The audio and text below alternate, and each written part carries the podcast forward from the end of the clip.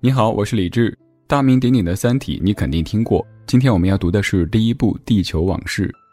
这本书的作者刘慈欣，从1999年处女作《金戈》问世以来，已发表短篇科幻小说三十余篇，出版长篇科幻小说六部，并且荣获了十次中国科幻最高奖银河奖。《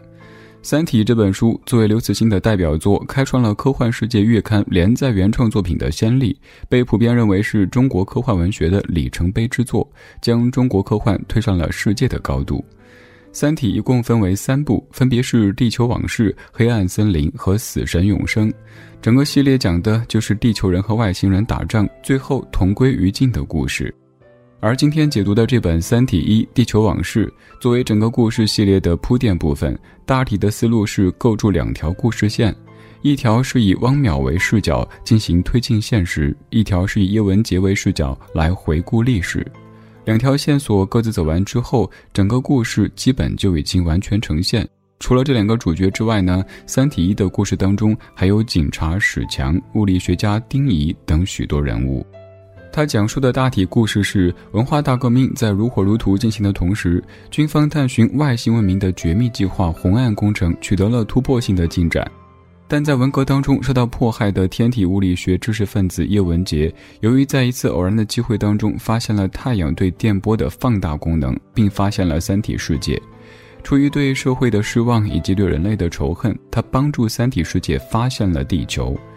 而三体世界是一个经历过无数灾难的外星世界，他们的星系有三颗恒星，因此运动无法预测。于是，一轮又一轮的文明的毁灭，让他们只能够寄希望于寻找其他适宜生存的星系。于是，在发现了地球之后，他们用质子使人类无法进行加速器的试验，锁死了地球科技，并派遣了舰队向地球驶来，人类的末日也随之降临。今天我们首先就从叶文洁的视角来回望历史，探究历史与《三体》的渊源。故事要从文革时期说起，在文革期间，有一名叫做叶文洁的女子，她出生在一个知识分子家庭，父亲叶哲泰和母亲少林都是物理学教授。一九六七年，正是文革如火如荼开展的时候。早就嗅出了知识界政治风向的叶文洁母亲，为了被革命主流所接纳，向组织揭发了自己的丈夫，导致叶文洁的父亲被批斗致死。目睹了最疯狂的斗争，失去了至亲的叶文洁，随后被分配到大兴安岭进行劳动改造。在大兴安岭，叶文洁看到了人类对于自然生态无止境的破坏，还在这里结识了一个叫白木林的男记者，两人起初惺惺相惜。一天，这个记者要给中央写信，反映开荒造田是毁坏环境的情况，但是说白天干活太多导致手抖，于是单纯的叶文洁就提出帮他笔数。结果上级追查下来，记者表示信都是叶文洁写的，自己毫不知情。叶文洁因此被指控有反动思想，被关进了看守所。在看守所里，叶文洁被一个叫程丽华的女干部虚伪的哄骗，想要让她在一份和自己毫不相关的文件上签字。叶文洁意识到那份文件的重要性，于是拒绝签字，就被程丽华泼了一桶水，并且辱骂。而这个时候正是内蒙古的严冬，被泼了水的叶文洁感觉整个宇宙就是一块大冰，自己是这块冰当中唯一的生命体，寒冷使她将要死去。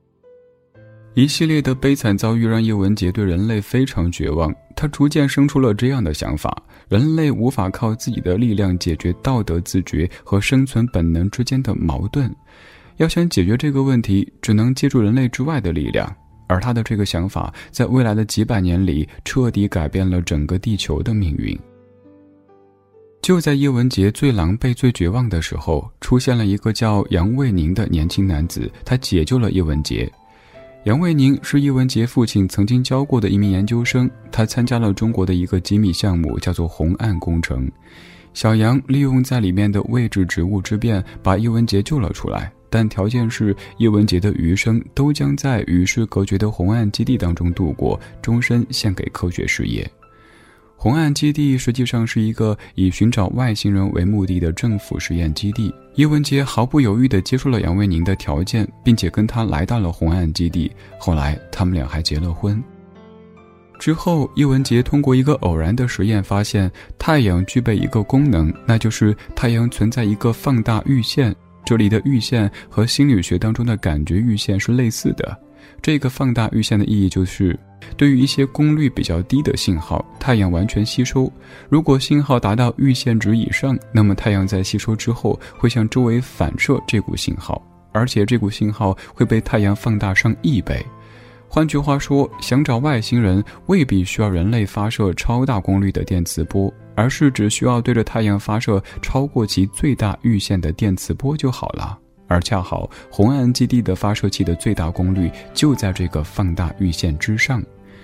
于是叶文洁通过红岸基地的设备给宇宙扔了一个信息：通过太阳放大其信号强度，希望高等外星文明来解救愚昧的地球人。没想到几年之后，这条信息真的被三体人所接收到了。三体是地球人给他们起的名字，他们的行星有三个类似于太阳的发光发热的恒星，毫无规律的在天空中照耀，导致星球环境十分恶劣。每隔一段时间，三体生物努力创造的文明就会被恶劣的环境毁于一旦。三体生物为了适应环境，进化出脱水至休眠的能力。等到相对温和的时期，再浸泡复苏。求生意识让三体人时刻关注宇宙当中肥沃的土地，好移民过去。所以，就在三体人收到叶文杰讯号时，整个星球都沸腾了。他们向叶文杰发送请求定位信息，急切地等待回信。在叶文杰之前，各个国家都在寻找外星人方面没有成功过。叶文杰收到外星人的回复，非常兴奋，他以为外星人可以来解救愚昧的地球人，于是他回复了地球的坐标位置。但她的这个举动被领导和丈夫杨卫宁发现了，他们当然不同意这个做法。在一次两人去悬崖检修设备的时候，叶文洁割断了绳索，她的丈夫和领导双双坠崖身亡。而后，叶文洁发现自己已经怀上丈夫杨卫宁的孩子，她在生下孩子之后就离开了红岸基地。文革结束之后，伊文杰被平反，回到母校清华大学任教，并且在一次西北调研当中结识了刚刚继承巨额遗产的伊文斯，并向他透露出红岸基地和三体世界的信息。伊文斯和叶文杰的思想一致，并愿意出资建造和三体人联系的通讯基地。于是，三年之后，在一艘名为“审判日号”的巨轮上，第二红岸基地诞生了。地球三体组织正式成立，叶文洁成为了精神领袖。他们耗巨资打造了三体游戏进行布道。这个游戏通过一层貌似人类社会和历史的外壳，将四光年外的三体世界文明如何不断的毁灭重生，最后决定星际移民的过程展现在我们面前。知道了叶文洁的历史视角，我们再回到现世，也就是二十一世纪，从纳米材料科学家汪淼这一人物的视角来揭开星际移民的谜团。现实的故事要从二零零七年说起，当时一大批科学家相继自杀，原因不明。于是军方邀请纳米专业科学家汪淼去调查原因。汪淼发现，所有自杀的科学家在自杀之前都玩过《三体》这个游戏。于是，他也找来体验。三体游戏是一种沉浸式 VR 生存游戏，戴上眼镜，整个置身于一片荒原当中。在这里，汪淼和其他玩家一起在三体世界里努力地活下去。三体世界有三个太阳，分别做着不规则的运动，所以游戏世界里的气候异常严酷，生存条件也十分艰难。汪淼一共登陆过五次三体游戏，对应了三体世界万千次毁灭重生当中最具代表性的五次毁灭，也代表着三体人为找出三颗恒星运行规律、预测出稳定恒纪元所做的四次尝试。每一次的游戏背景都借用了地球上的历史代称，而且还借用了地球上的一些名人的名字。第一次的场景在位于中国古代的朝歌，汪淼注册了一个叫海人的 ID，初次登陆游戏，遇到周文王姬昌和他的追随者，知晓了恒纪元、乱纪元之别，了解了游戏角色脱水浸泡的特征。姬昌在朝歌城试图用周易六十四卦预测太阳的运转规律，为纣王献上精准的万年历，最后该文明在三颗飞星出现时毁灭于严寒之中。第二次是在汉朝，墨子用机巧打造了一个双层空心铜球壳悬于火海中的模型，两层铜球壳可以相对移动，这是斗转星移。他试图用这个模型预测太阳的运行规律，最后该文明毁灭于巨日的烈焰当中。第三次时，汪淼已经发现了游戏当中太阳的规律。为揭示真理，他将 ID 改成了哥白尼。他在中世纪的罗马式教堂里，当着格里高利教皇揭示了这个世界三个太阳的宇宙橄榄球模式。然而，最后该文明还是在三日凌空当中毁灭了。第四次场景是在中国秦朝，因为第三次时哥白尼揭示了横乱纪元的原理，接下来要做的就是计算三体运动模型，找出规律。于是，牛顿和莱布尼兹因微积分的发明之争来了一场剑斗。打跑了后者的牛顿，同冯诺依曼一起来找秦始皇。由于计算量过于庞大，那个时候全世界的数学家加起来，算到世界末日也算不完。冯诺依曼发明了人列计算机，找到当时拥有三千万士兵的秦始皇，打造了第一台人列计算机秦一点零，试图算出三体运动的解。最后，该文明在三日连珠的叠加引力当中又毁灭了。第五次的场景是在联合国大厦，这里的文明已经演化到了信息时代，掌握了核能，创造了几十种高明的数学算法，并都在计算机上完成了计算。结果确切地证明了三体问题无解，这是第一重暴击。飞行不动导致三颗太阳可能冲向行星，巨大的潮汐力超过洛希极限之后，行星将被撕裂，这是第二重暴击。三体世界还有一项天文研究发现，该恒星系曾有十二颗行星，目前只剩下三体星一颗，是因为三颗恒星都存在恒星呼吸的现象，说不定什么时候膨胀起来，就把最后的三体星给吞没掉，这是第三重暴击。三重暴击导致三体人对自己的星球产生了绝望，他们设定了新的目标，飞向宇宙寻找新的家园。汪淼通关了三体游戏，也了解了红岸历史与三体文化。此时，三体玩家的线下聚会邀请汪淼参加，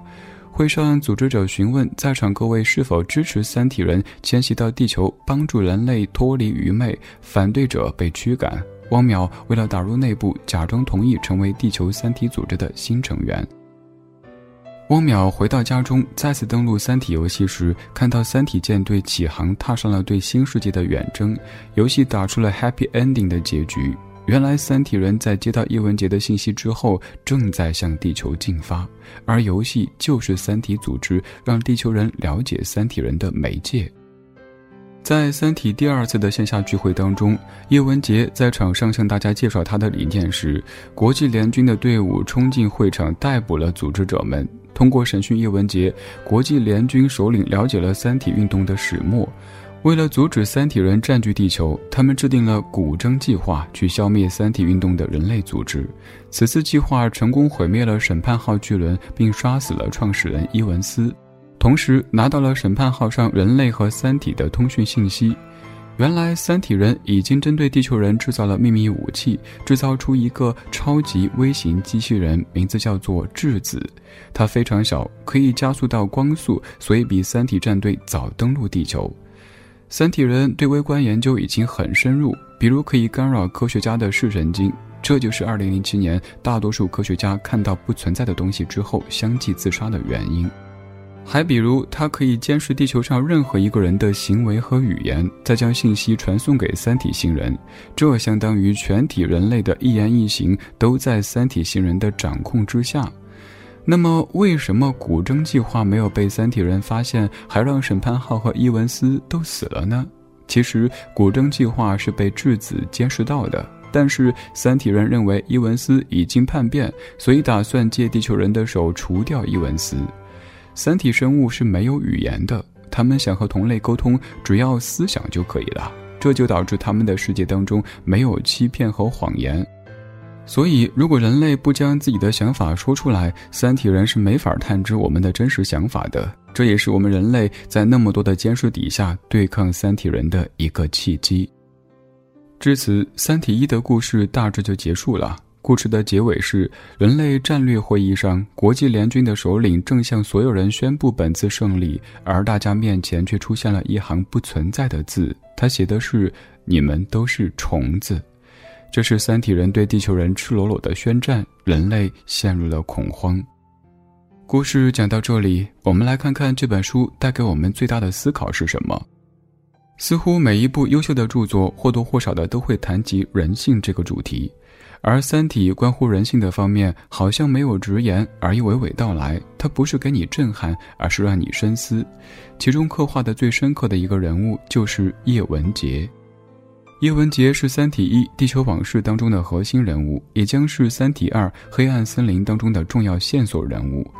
无论是从人物的塑造，还是人物评价而言，叶文洁都可以说是一个集复杂与矛盾于一身的人物。徘徊于天使和恶魔之间，这也是很多人评价他导致人类文明的悲剧，却让咱们恨不起来的原因之一。说他两极分化，是因为他背叛人类，这样的背叛是在遭受了多次绝望和压迫的驱动下导致的，让他产生对人性的失望。但是和许多选择自杀或者被杀的人不同，叶文洁依然活着，即使心里已经没了希望。可当时代的疯狂和恐惧渐渐平息，叶文洁开始用理性的目光正视那噩梦般的记忆。他开始理性的去解读人类恶的那一面，去理性的思考如何解决人类之恶。因此，当叶文洁发现《三体》之后，就好像是发现了救命稻草一般，他本能地向三体人伸出求助的双手，希望在《三体》这个工具的帮助底下，人类文明最终可以得以蜕变，哪怕因此付出沉重代价。可以说，此时的叶文洁就好像是溺亡之前的溺水者，在慌乱和求生欲的驱使底下，会抓住任何可以抓住的物体。他已经无法理智的判断，而这也是叶文洁让人恨不起来的原因。他的背叛带有善的属性，而且在明白了自己的罪孽和未来即将发生的悲剧而无能为力时，叶文洁会忏悔，会努力的挽救。可能人性还存在着很多的不完美，可能目前地球的文明高度还十分幼稚，就好像是蝼蚁一般的可能被随意碾压，以至于霍金先生一直不提倡回应任何的外星讯号。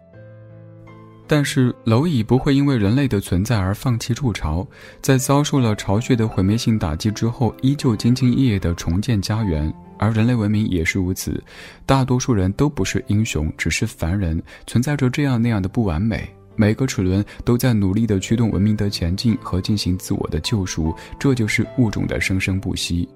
与其说《三体》第一部是一本科幻小说，还不如说它是一部侦探小说。就是在故事最开始的前半本书当中，疯狂地给读者抛出各种各样的谜题，就好像侦探小说一开始给你看几个犯罪现场，然后看一些线索，后面呢再慢慢的给你越来越多的线索，然后读者也可以像这个书里的主角一样被带入进去，跟着推理，跟着思考，而这也是看侦探小说和推理小说的一大乐趣。但《三体》这部科幻小说，它里边的科幻点子非常密集，脑洞也特别大，所以就导致他写的那些犯罪现场，或者是抛出的一系列谜题，你连看都看不懂，凭咱们自己的脑力根本找不出来真相是什么。如果作者不公布答案的话，我们怎么想也想不出到底是怎么回事。所以，必须是好奇心非常旺盛、求知欲非常强的人，才能够带着一大堆的问题，越读问题越多，一口气读到最后，然后一下子感觉豁然开朗。可以说，这本书完美的将科幻和社会结合在一起，每个角色做出最终的决定都有其深层次的原因，绝对不是一时冲动，甚至原因可以追溯到他的童年时光里。而且理论知识和社会历史知识极其丰富，每个理论都能做出合理的解释，每个人物放在他的历史时期也都十分的合理。作者从完全不同的视角想象出一种未来，但是要让咱们读了之后觉得无比的合理。人类就是在地球的温床当中生活的太舒适了，以至于从来不去想地球的出现是无比偶然的，它也是无比脆弱的。如果人类继续破坏下去，这样的事情完全是可能发生的，是一种大胆的，但是逻辑严谨的假设。好了，《三体》第一部就解读到这里，此后还有《三体》第二部和《三体》第三部。如果听完解读感觉意犹未尽，可以在微信搜索小程序“山寺生活”当中有解读过的全部书籍纸质版。